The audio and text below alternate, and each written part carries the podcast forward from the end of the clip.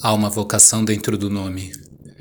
E cada grito são flores saídas dos lábios quando a noite ainda é aceno. Há uma vocação.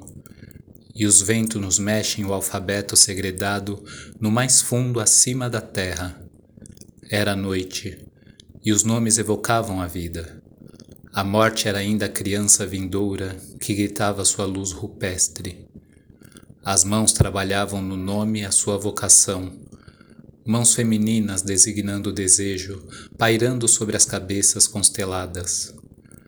Há uma vocação dentro do nome, e todas as letras, guardadas ao fundo de outras vozes, evocam cores segredadas no infinito.